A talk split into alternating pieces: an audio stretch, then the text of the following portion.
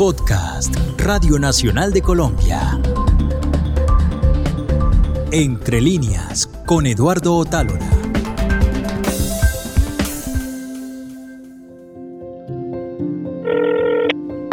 Buenos días, Tomás. ¿Aló? Sí, Eduardo. Hola. Leer es una actividad que exige atención. Como dice José Saramago en su pregón a la Feria del Libro de Granada, que se realizó en 1999, abro comillas, para leer sí se necesita un esfuerzo. Leer sí que es una batalla. Leer es un encuentro. Leer es un auténtico diálogo entre mi sensibilidad y pensamiento y la sensibilidad y el pensamiento del escritor. Leer es una relación. Cierro comillas. Entonces, leer nos recuerda todo el tiempo que estamos leyendo. Pero a veces pasa que nos encontramos con libros que hacen que se nos olvide que estamos leyendo. Esos son mis libros favoritos, los que son como un viaje sin destino, los que no se quieren dejar porque qué pereza volver a la realidad.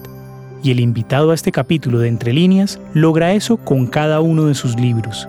Él es Tomás González y nos acompañará durante tres episodios en los que hablaremos sobre su trayectoria como escritor. Tomás, ¿dónde estás viviendo en este momento? En el Peñol, en la en una zona muy cercana a la represa, al lado de la represa, mejor dicho, que era mi casa, al puro frente. Llevo ya como dos años tal vez viviendo acá, en la represa del Peñol. ¿Y antes dónde estabas viviendo? Viví un tiempo en, en Envigado, eh, antes de Envigado viví un tiempo en Medellín, antes de Medellín eh, vivía en Cachipay, donde viví muchos años. Pues me encantaba Cachipay, eh, todavía me gusta mucho eh, pero pues, no sé, la vida lo va empujando a uno sin uno darse cuenta siquiera, sin saber por qué, y por acá vine a templar al Peñol, a la represa, donde estoy contento también. Eh, hace tiempos eh, he estado viviendo, pues yo no sé alejado de qué, porque porque estoy muy cerca de otras, de, muchas cosas. El concepto de alejado es, es muy poco eh, riguroso, porque uno se aleja de unas cosas para acercarse a otras. ¿Y a qué te acercas cuando estás en estos lugares? Por ejemplo, en Cachipay, que me da muchísima curiosidad. Es bella, esas montañas son hermosas. Eh, la vegetación de Cachipay es única. Tiene agua por todas partes, suena el agua por todas partes. Eh, la casa mía quedaba cerca de un, del, del río Apulo, del río Apulo en la parte alta, pues cuando el agua todavía es muy limpia. Muy cerquita de mi casa sonaba, tenía yo el sonido del agua permanente, cosa que me hizo bastante falta, todavía lo añoro porque pues la represa no suena, la represa es silenciosa. Viví mucho tiempo en Envigado, yo estudié el bachillerato en Envigado, en el Colegio La Salle, y, llegamos a Envigado, mi familia llegó a Envigado, mi familia que era originalmente de Envigado, había estado viviendo en Medellín, y regresó, mi papá y mi mamá regresaron a Envigado cuando yo tenía siete años de los siete años hasta que me vine para la hasta que me fui para la universidad mi vida fue en Envigado. Era era mi, mi ciudad mi pueblo mejor dicho. Allá me eduqué allá son mis amigos. Soy pues envigadeño. Cuando mi papá compró la casita la compró la finquita la compró porque había dos hermanos viviendo allí eh, muy cerca del uno del otro casi contiguo a las casas. Entonces mi papá compró una finquita que quedaba realmente contigua a la, la casa de mi tío Fernando. Era, ah, el alambrado de mi casa daba a una carreterita destapada y ahí seguía la finquita de Fernando. Y más allá estaba la finquita de, Jorge, ya pasando la, la, avenida del poblado. En ese tiempo él no era avenida, era una, una carreterita. Eh, entonces eso marcó mucho la, la vida mía en mi infancia porque eran, ellos se mantenían en contacto permanente y yo estaba en contacto constante con, con mis tíos y con mis primos, de manera que era una familia realmente extensa. El Fernando de quien habla Tomás es nada más y nada menos que Fernando González, uno de los pensadores más importantes de nuestro país. Él nació en Envigado el 24 de abril de 1895 y falleció en la misma ciudad el 16 de febrero de 1964. Se cuenta que cuando niño fue enviado a estudiar al colegio La Presentación, de donde lo expulsaron. Lo mismo le sucedería cuando los jesuitas del colegio San Ignacio en Medellín lo sacaron de quinto año de bachillerato por leer a Schopenhauer, a Nietzsche y a otros autores que se consideraban prohibidos. Una de sus obras que más me gusta es Viaje a pie, un relato de la caminata que realizó entre Medellín y Manizales. Este es un texto lleno de poesía, pero también de filosofía, porque así es su obra, una reflexión constante donde los géneros se quedan cortos y las ideas van hilándose unas con otras, inaugurando cada vez nuevos sentidos. Quiero compartir uno de los pasajes que más me impacta de este viaje a pie. Abro comillas. A la media hora de caminar había nacido la idea de este libro y habíamos resuelto adoptar como columna vertebral moral del viaje la idea de ritmo. El ritmo es tan importante para vivir como lo es la idea del infierno para el sostenimiento de la religión católica. Cada individuo tiene su ritmo para caminar, para trabajar y para amar. Indudablemente, cuando un hombre y una mujer se atraen, eso se verifica por sus ritmos. Es porque unidos son importantísimos para la economía del universo. Por el ritmo podrían calificarse los hombres. Respirábamos el aire de la mañana como buenos profesores de gimnasia sueca. Esas inspiraciones hondas nos traían las mismas emociones que producen en todos los que han gastado 20 o 25 pesos en literatura estimulante. Dr. Crane, Marden, Atkinson, etc cada uno de nosotros se propinaba una buena dosis de autosugestiones. Entonces fue cuando apareció nítida la idea del ritmo. A saber, para no cansarse hay que descubrir nuestros ritmos, ajustar a ellos nuestros pasos y el movimiento de bordones y acompañarlos de profundas respiraciones de atleta yankee. La salud, la conservación de nuestra elasticidad juvenil son finalidades del viaje Cuán desconocido y despreciado es el deporte por los colombianos clericales. Quieren mucho el cuerpo humano, pero en la oscuridad es un amor de facto.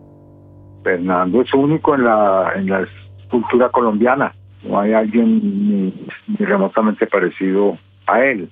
No, pues no, no que sea más ni menos, sino una, una manera de ver el mundo que solo, que es muy, que es muy personal o que fue muy personal y muy independiente fue una, una gran suerte haber tenido, haberlo tenido cerquita cuando yo estaba pequeño, porque vi cómo puede alguien ser completamente independiente y no sin embargo lograr tantas cosas, es decir, no sin necesidad de lagartear, sin necesidad de traficar con influencias, ni lamber. Eh, Fernando logró muchísimas cosas. Al contrario, era excesivamente tal vez independiente y, rebelde. Como pasa con cualquier figura pública, una cosa es verla desde afuera, desde los libros, los discursos y la admiración, y otra muy distinta es conocerla en el día a día de la casa. Tomás conoció a Fernando González en ese ámbito. Entonces me dio mucha curiosidad saber cómo lo veía más allá de ese halo de pensador famoso que lo rodeaba. Pues nosotros los, los sobrinos de él y los hijos y los nietos, que más o menos teníamos la misma edad, los nietos de Fernando y, los sobrinos, eh, digamos muy, muy atendientes de él, porque pues porque era famoso, era muy conocido, iban a entrevistarlo, y eso le llama mucho la atención, llama mucho la atención a los niños. Pero también por, eh, por él mismo, nos dábamos cuenta de que era una persona única, de que era un sabio. Eh, entonces todo lo que decía nos dejaba un poquito boquiabiertos, entendiéramos o no entendiéramos, porque era, mejor dicho, siempre entendíamos no necesariamente de forma intelectual, sino como intuitiva, de la manera como, como entienden muchas cosas los niños. Entonces vivíamos muy deslumbrados por su manera de caminar, de moverse en el mundo, de hablar con la gente, y nos sentíamos infinitamente orgullosos de ser sobrinos de Fernando, nietos, pues en el caso de los nietos. Era un gran personaje para nosotros. Yo lo leí mucho después, lo leí para la escritura de la historia de Horacio, que hay, en la que hay un personaje que se parece a Fernando González. Eh, me leí toda la obra eh, para, para la escritura de ese libro. Y fue una, una cosa muy deslumbrante ver cómo lograba él tanto como, como había logrado los sabios grandes pues, de la humanidad, acercarse al infinito, acercarse a, a lo que es, a la esencia de lo que es. leyéndolo, durante el tiempo en que lo estuve leyendo, tuve mucha paz, porque eso fue lo que me transmitió. La, la lectura de Fernando me transmitió mucha paz, que se terminó, se fue, se acabó cuando terminé de leerlo. Curiosamente, así pasa con, con esas cosas espirituales. Mientras uno lee a, alguien como él, eh, está tranquilo porque vislumbra la forma del mundo, pero cuando se, termina pues el, la especie de, salvavidas o de flotador que es ese escritor o ese filósofo, que regresa uno pues a sus angustias que va a tener que resolver a su modo. Es decir, no, nadie le va a poder resolver esos, eh, esas angustias o desconciertos, digamos, llamémoslas mejor desconcierto, que cada persona trae y con la que cada persona se mueve en el mundo. Pero mientras duró la, la lectura de Fernando tuve mucha paz y mucha alegría y pues y naturalmente me ayudó mucho en la escritura de la novela, la lectura de sus obras. El personaje en el libro de Horacio del que habla Tomás se llama Elías y en la novela se presenta como un hombre más contemplativo que de acción, como un intelectual que descubre en la cotidianidad de la vida los milagros de la poesía. Uno de los pasajes en los que se habla de él es el siguiente. Abro comillas. Elías miró lo escrito y pensó que su estilo, tras casi 45 años de guerra constante, no se había desnudado lo suficiente de vueltas inútiles y adornos solapados. Qué difícil había sido el camino en busca de la sencillez del lenguaje, en el que las palabras aparecieran con la naturalidad del musgo sobre las piedras. Cierro comillas. Cuando leí este fragmento me quedé congelado y lo tuve que leer un par de veces más. En esas líneas, Tomás González dice algo que yo busco como escritor, un lenguaje sencillo, sin trucos, que haga la magia con las palabras justas. Y esta es solo una de las joyas que se encuentran en la historia de Horacio. Todos los personajes son entrañables y complejos. Cada cosa que pasa es como una pieza de la gran catedral que es la familia de Horacio. Entonces le pregunté a Tomás cómo había surgido la idea de esa novela. Acá su respuesta. La estructura de la novela eh, sigue muy, muy al de la letra la estructura de lo que era la familia eh, mía en Envigado en esa época. Es decir, había la casa de Jorge, que era llena de mujeres y dos hombres nomás. Había mi, estaba mi casa y estaba la casa de Fernando y sobre esa estructura, digamos, física, eh, logré montar o, traté de montar la, novela. ¿Y había uno que fuera Jerónimo, el que el mal hablado? Había un, primo mío, era muy mal hablado, era increíblemente mal hablado eh, y con mucho talento para hablar mal, es decir, muy creativo, digamos, y muy oportuno. Las palabrotas las decía cuando lograban más resonancia, él sabía cómo usarlas. Entonces era pues un espectáculo, mi primo Juan Guillermo, era muy entretenido, muy divertido verlo, oírlo decirle semejante barbaridad a las hermanas y las tías. Y ellas también disfrutaban, se hacían las, se hacían las enojadas y todo, pero como el niño era tan pues, creativo para eso de las palabrotas, entonces ellas se reían y le perdonaban todo. Y yo gocé mucho escribiéndolo porque sí, él y gozaba mucho o viéndolo y oyéndolo decirle esas semejantes barbaridades a ellas. Él decía lo que se le dio, se le ocurría, lo, que se le venía a la mente se le lo iba saltando y todo el mundo se divertía, la verdad. Eso nadie, nadie se sentía muy ofendido, que digámoslo. Sí, es, es un adolescente con toda la rebeldía pues propia de los adolescentes más la rebeldía natural que no sé que la propia de él únicamente, pues esa, esa forma de, de ser rebelde. Y se divertía él mismo, se divertía mucho con todo eso. Jerónimo insultaba como un poseso. Temblaban los cimientos de la casa.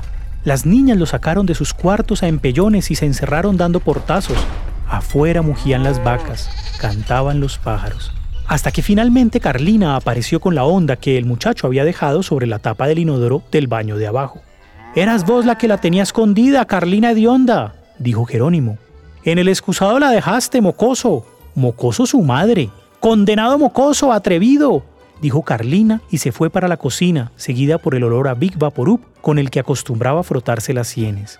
Carlina se amarraba un trapo rojo en la cabeza, bajito sobre las cejas, para indicar que le habían amanecido doliendo las cuencas de los ojos. ¡Hasta la vista, viejas hijueputas! gritó el niño antes de salir de la casa, y las mujeres que reposaban bajo las rodajas no pudieron dejar de sonreír.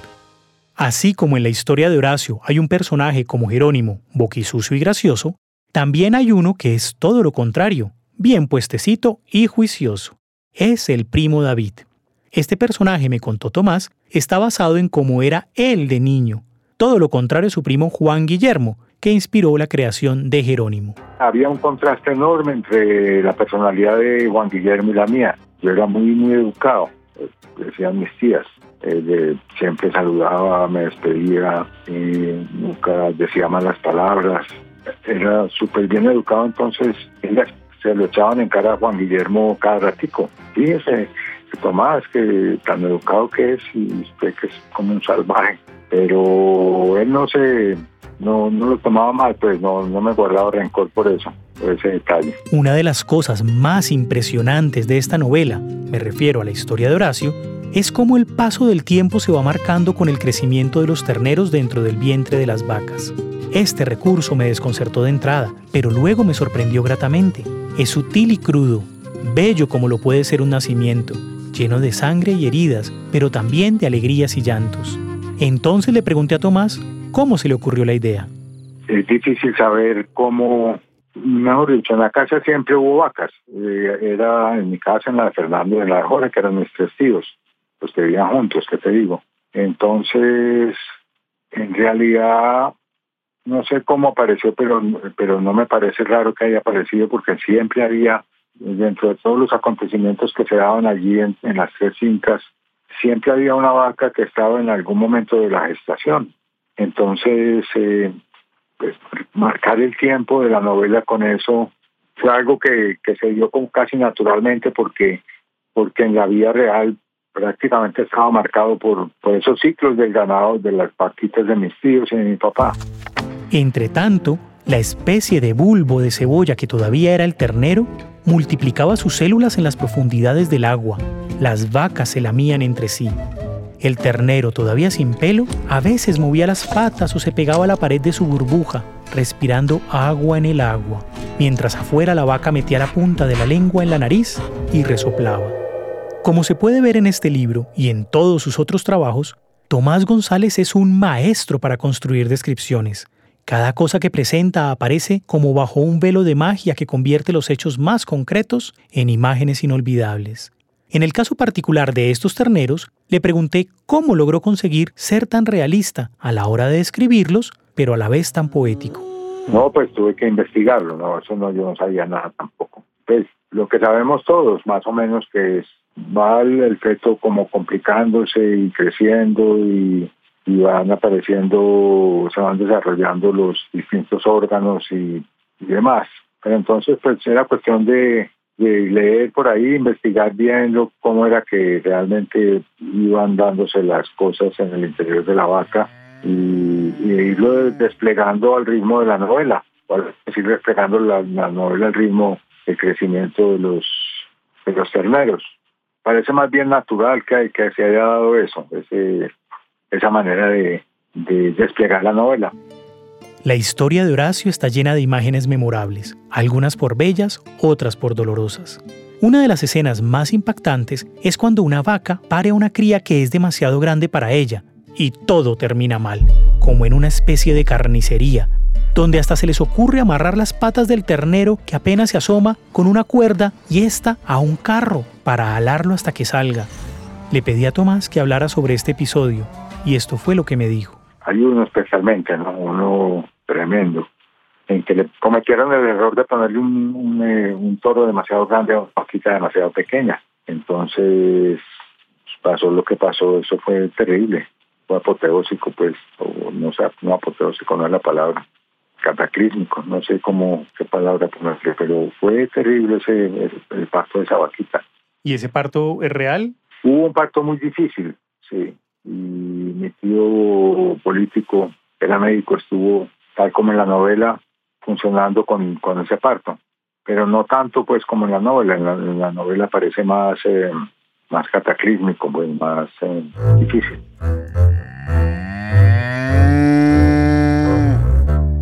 Hay cosas, Eduardo, que yo no me acuerdo muy bien realmente hasta qué punto pasaron, como ha pasado tanto tiempo. Entonces, y lo mismo me pasa en otras novelas.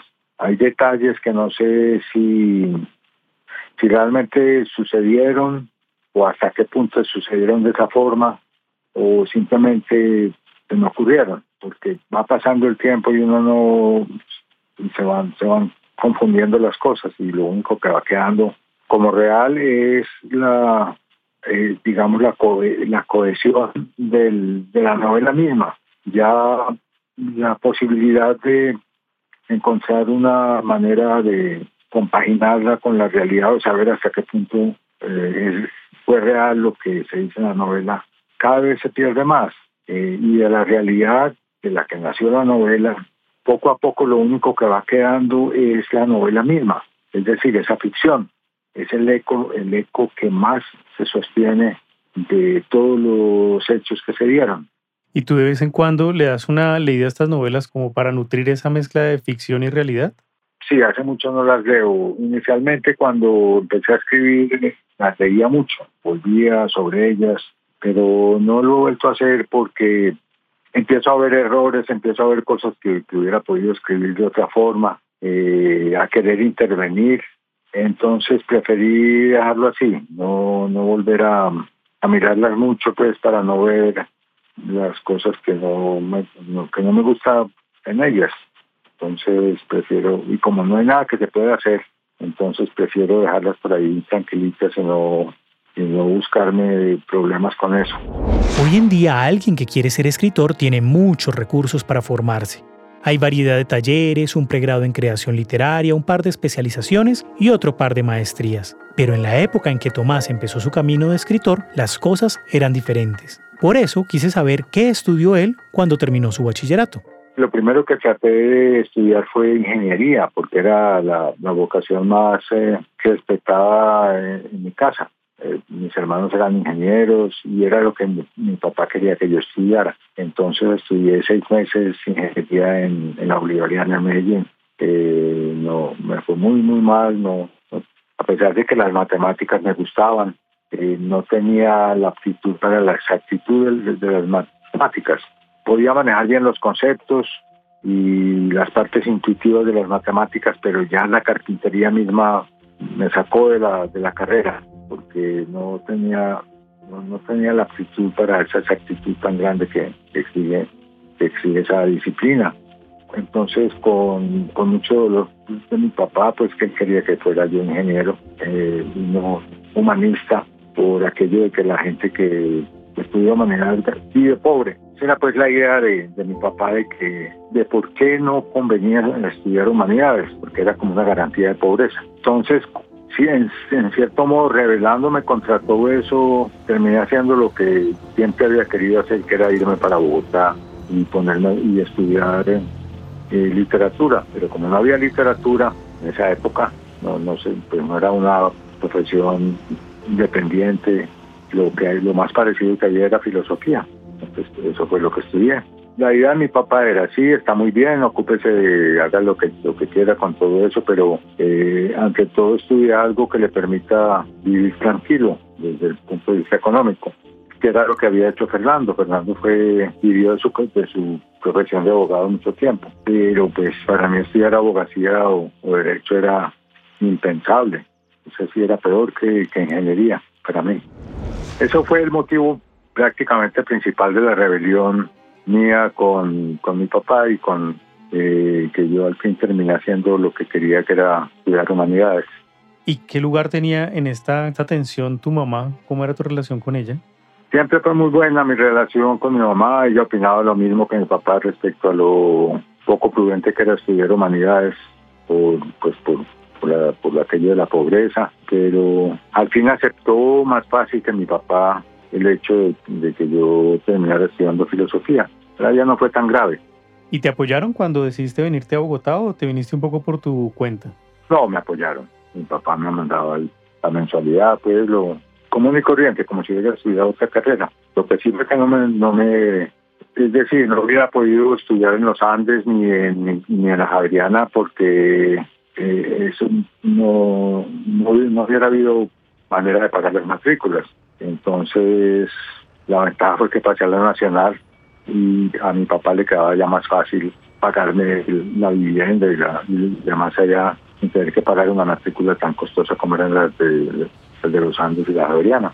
¿Y te acuerdas a dónde llegaste a vivir? Vivía en el recuerdo, en una casita muy bonita, chiquita, de un piso, con unas viejitas que alquilaban cuartos a estudiantes. Quedaba al lado de un parquecito, unas casitas bastante bonitas como de, pueblo, curiosamente, y idénticas, como eso fue seguramente un barrio de los primeros barrios de casas idénticas, pero que tenían todavía mucho de, de pueblito. Muy fría, helada, eso sí, pero muy bonita.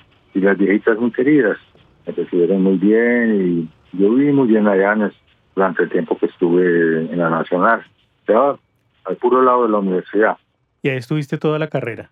No, es que la carrera mía fue muy accidentada porque fue una época de mucha de mucho agite político.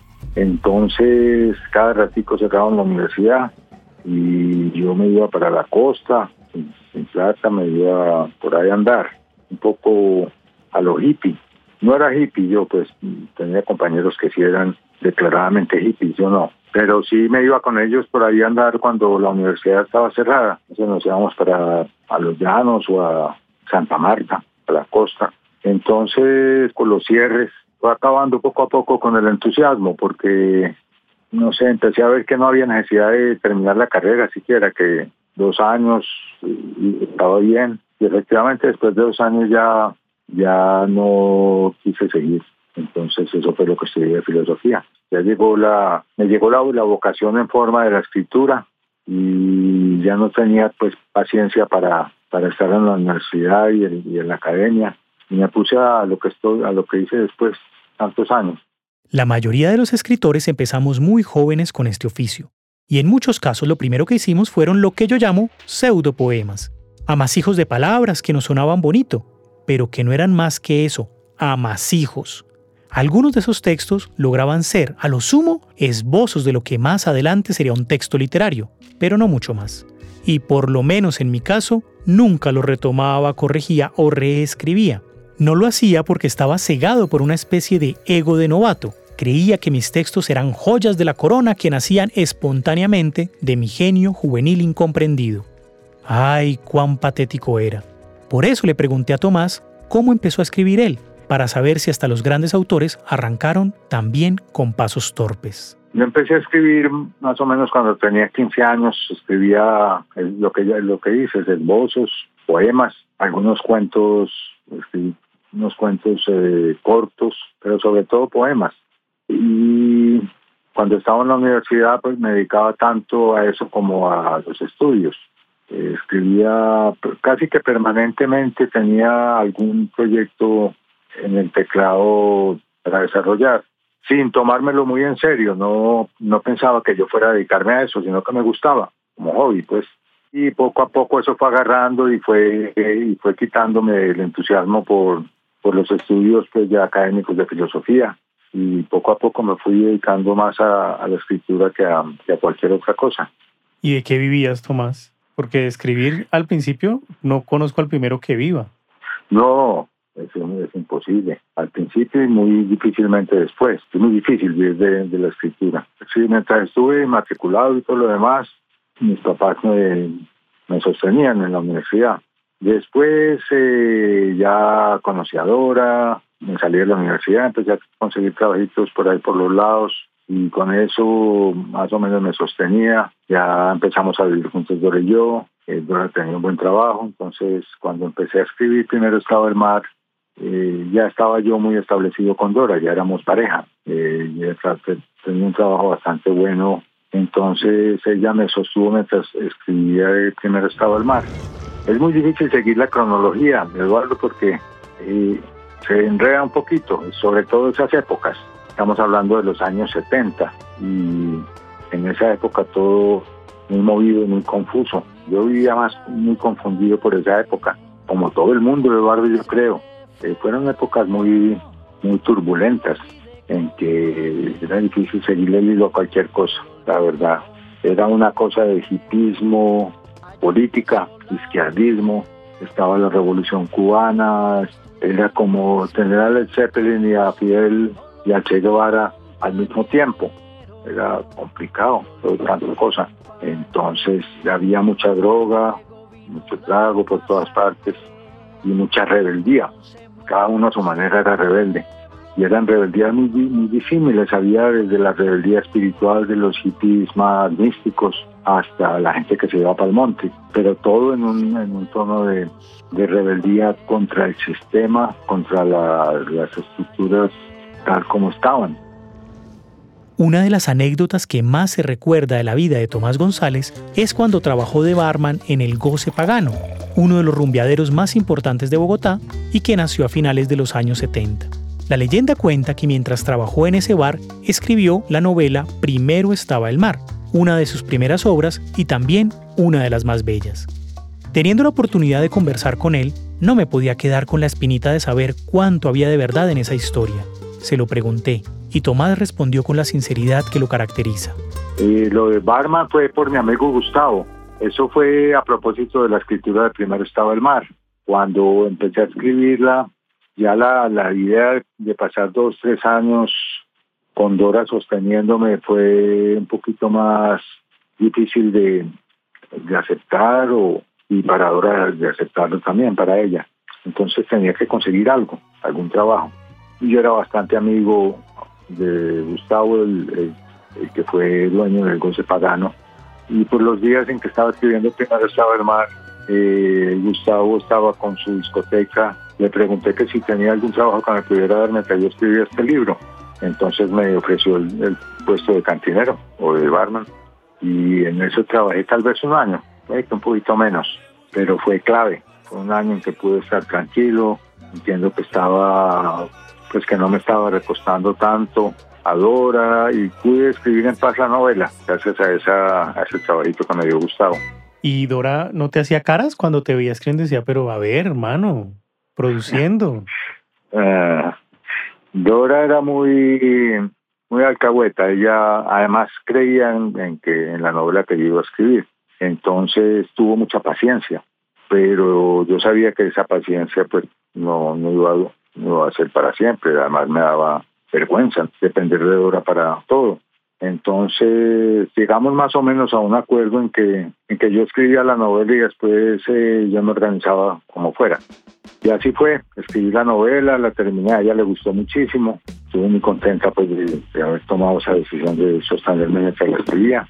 Y ahí resolvimos que lo que seguía era irnos, porque yo quería seguir escribiendo. Eh, el trabajo en el goce era, no era suficiente, los, ingresos eran muy, muy pocos y resolvimos, había la posibilidad de irnos para Estados Unidos y resolvimos hacer eso, porque en Estados Unidos sí podía yo escribir y trabajar, en Colombia era imposible, porque la gente ganaba un poco más, la gente que trabajaba medio tiempo se ganaba más. Entonces, con el medio tiempo de trabajo uno podía sobrevivir el otro medio, es decir, con medio tiempo de trabajo era suficiente para cubrir los gastos de vida, pues. Eh, eso en Colombia no se podía. Uno en Colombia no podía trabajar medio tiempo y escribir otro medio. En Estados Unidos sí, sí, se, sí se podía en aquella época, bueno, y todavía. Con este viaje a Estados Unidos termina el primer capítulo de Entre líneas dedicado a la vida y obra de Tomás González, uno de los autores colombianos más importantes. La charla continúa y por eso los invito a que la escuchen en los episodios que vienen. Cada vez nos iremos sumergiendo más en los intersticios de su literatura. Entre líneas es un podcast de Eduardo Otálora Marulanda para Radio Nacional de Colombia.